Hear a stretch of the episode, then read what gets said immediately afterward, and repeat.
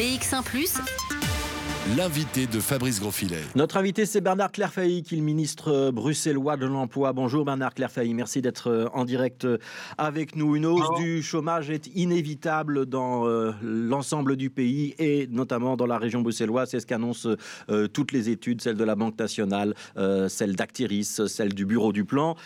et pourtant, paradoxalement, le nombre de fonctions en pénurie, c'est-à-dire là où on recherche activement à embaucher, augmente également. C'est un paradoxe dont on va parler avec vous ce matin. D'abord, votre inquiétude. Euh, on sait que le chômage temporaire, euh, le droit passerelle, euh, les primes, toute une série de dispositifs ont permis de d'amortir et de ralentir un petit peu la crise.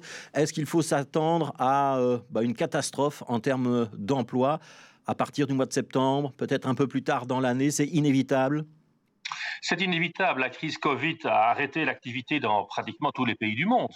Et, tous les pays du monde vont connaître euh, un effet, euh, un effet euh, comment dire, avec, avec retard, un effet de baisse de l'emploi et de hausse du chômage suite à cette perte d'activité qu'on a connue pendant trois ou quatre mois maintenant. Et cette activité n'a pas encore repris totalement aujourd'hui.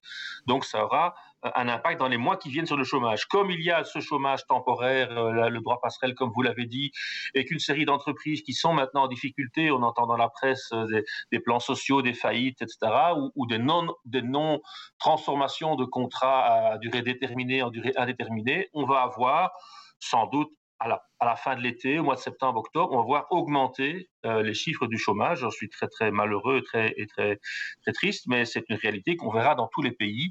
Euh, j'observe la même situation, la même inquiétude des ministres de l'emploi dans les pays environnants. Oui, et aussi dans la, les régions voisines, en Wallonie euh, et en Flandre. Ça veut dire qu'on va, hélas, inverser la bonne courbe de l'emploi en région bruxelloise, puisqu'on était sur une courbe descendante depuis de nombreux mois, de plusieurs années maintenant. on parle de 30 000, 50 000 chômeurs supplémentaires en région bruxelloise, suivant euh, les chiffres.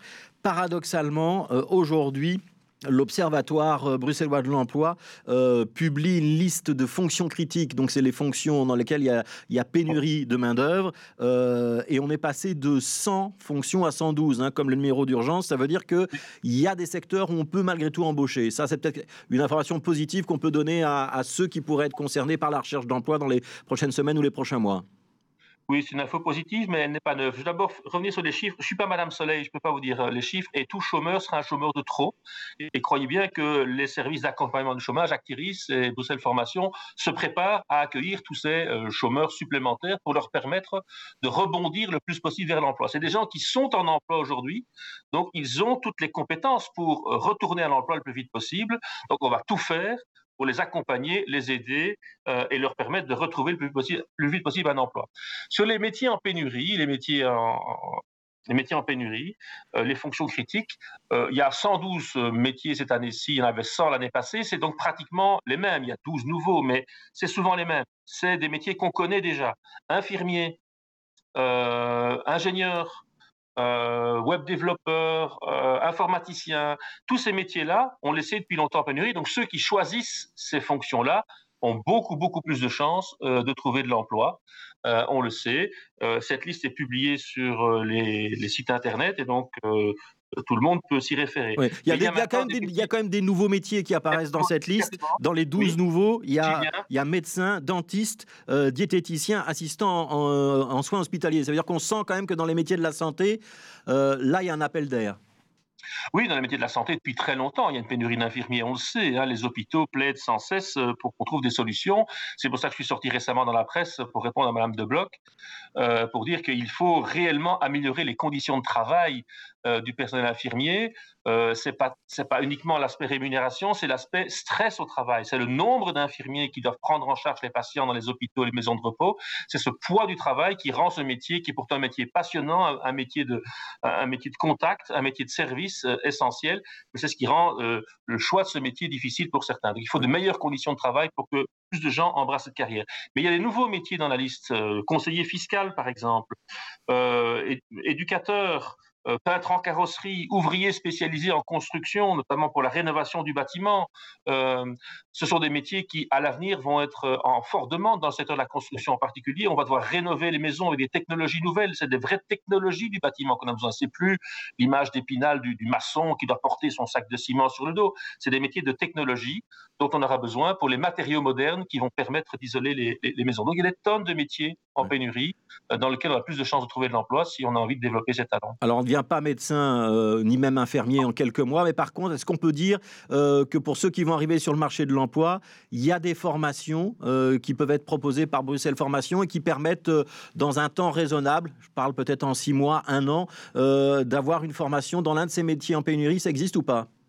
Oui, il y a une très forte demande, principalement en raison de la digitalisation de l'économie, web développeurs, des gens qui ont des compétences informatiques, et il n'est pas nécessaire de faire 4 ans d'études ou 5 ans d'études pour être ingénieur informaticien, euh, on peut développer des capacités digitales très rapidement. Je viens d'aller inaugurer euh, une session à, à Bicode, qui est au centre euh, de Bruxelles, au-dessus de la gare centrale, qui est un, un, lieu de, un espace de coworking notamment. Un espace de coworking pour tous ceux dans le secteur digital, mais qui fait des formations avec le soutien de la région bruxelloise pour des gens qui n'ont aucun diplôme aucune formation préalable ou qui n'ont pas de formation préalable dans cette matière et qui ont envie de se reconvertir. Seulement, il faut avoir l'envie, euh, l'envie de développer. J'ai rencontré des jeunes, euh, jeunes et moins jeunes, qui en 15 jours déjà commençaient à maîtriser les sites Internet, commençaient à pouvoir les modifier, les adapter. C'est une formation 6-7 mois et il y a une très grande probabilité de trouver de l'emploi après et de continuer à se former dans son emploi.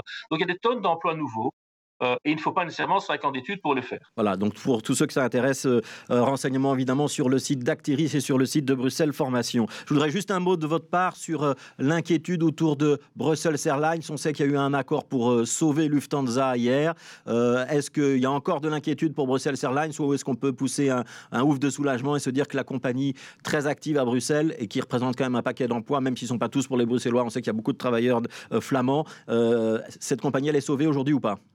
Je n'ai pas d'informations de dernière minute. Je sais que le ministre De Croo travaille beaucoup pour euh, essayer de trouver une solution pour Brussels Airlines. C'est le gouvernement fédéral qui doit euh, évidemment prendre des mesures éventuelles pour donner une aide à l'entreprise pour lui permettre de maintenir ses activités, tout en sachant que le secteur aérien est un secteur qui va connaître des transformations dans les années futures. Euh, mais il est essentiel dans l'urgence qu'on maintienne une série d'emplois, c'est très très important. Il y a sans doute, euh, on ne sait pas, 20 à 30% du personnel de Brussels Airlines euh, qui habite la région bruxelloise. Je n'ai pas les chiffres précis, euh, mais je souhaite donc qu'on puisse trouver une solution et qu'ils ne viennent pas allonger les, fils des chômeurs ici en région bruxelloise. Voilà, donc réponse euh, sans doute dans les prochains jours ou prochaines semaines. Vous êtes euh, ministre de l'Emploi, mais aussi ministre de la Transition numérique. Je voudrais qu'on parle de Bruxelles Axe The Crisis, qui est une opération que vous avez lancée et qui est une, un appel à projet. il y a une centaine d'idées de projets qui ont été rentrées. elles sont maintenant évaluées. Il y en a six qui ont été retenues par le jury. Expliquez-nous, ça veut dire que ce sont des applications qui vont être développées dans les prochaines semaine ou prochain mois en région bruxelloise, ça va servir à quoi? Oui, donc l'idée, c'est que la crise a modifié beaucoup de nos comportements. On a besoin de technologies nouvelles pour faire face à ceci. On veut faire de Bruxelles une smart city, donc développer la capacité à, utiliser et développer dans la ville des nouvelles applications. On a lancé un appel à idées, 109 idées sont arrivées. Un groupe d'experts en a choisi six. Il y a maintenant, euh, les gens peuvent voter sur Internet, sur le site participate.smartcity.brussels pour choisir l'une des six idées qui a été retenue. Je peux les citer si vous voulez. Et ensuite, au mois de juillet, euh, une soixantaine d'étudiants de nos écoles de codage vont, pendant tout le mois de juillet, essayer de développer les deux idées les plus populaires qui ont été choisies par les gens. Il y a des idées simples, comme par exemple une app mobile multifonction pour les cyclistes, euh, où trouver tout ce qui concerne le vélo, par où passer, les circuits, où déposer son vélo, ou louer un vélo en région bruxelloise. Visualiser les données sur l'environnement, toutes les données environnementales, la pollution de l'air, euh, les espaces verts, euh, toutes ces questions-là. Un outil qui mesure la densité de personnes sur un espace public. Est-ce que je peux aller sur la place Flagey aujourd'hui? Il n'y a pas trop de monde, ou est-ce qu'il y a peu de monde? Il y a, il y a même une application de manifestation manifestation virtuelle. Ça pourrait aider certains bourgmestres.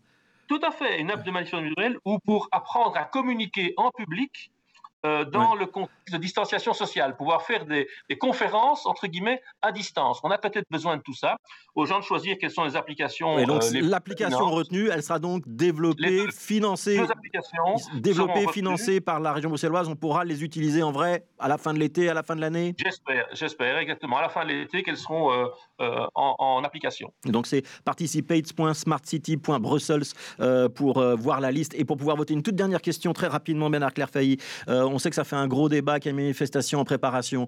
On pourra ou on ne pourra pas porter le foulard islamique, le voile, dans les hautes écoles qui dépendent de la région bruxelloise à l'avenir?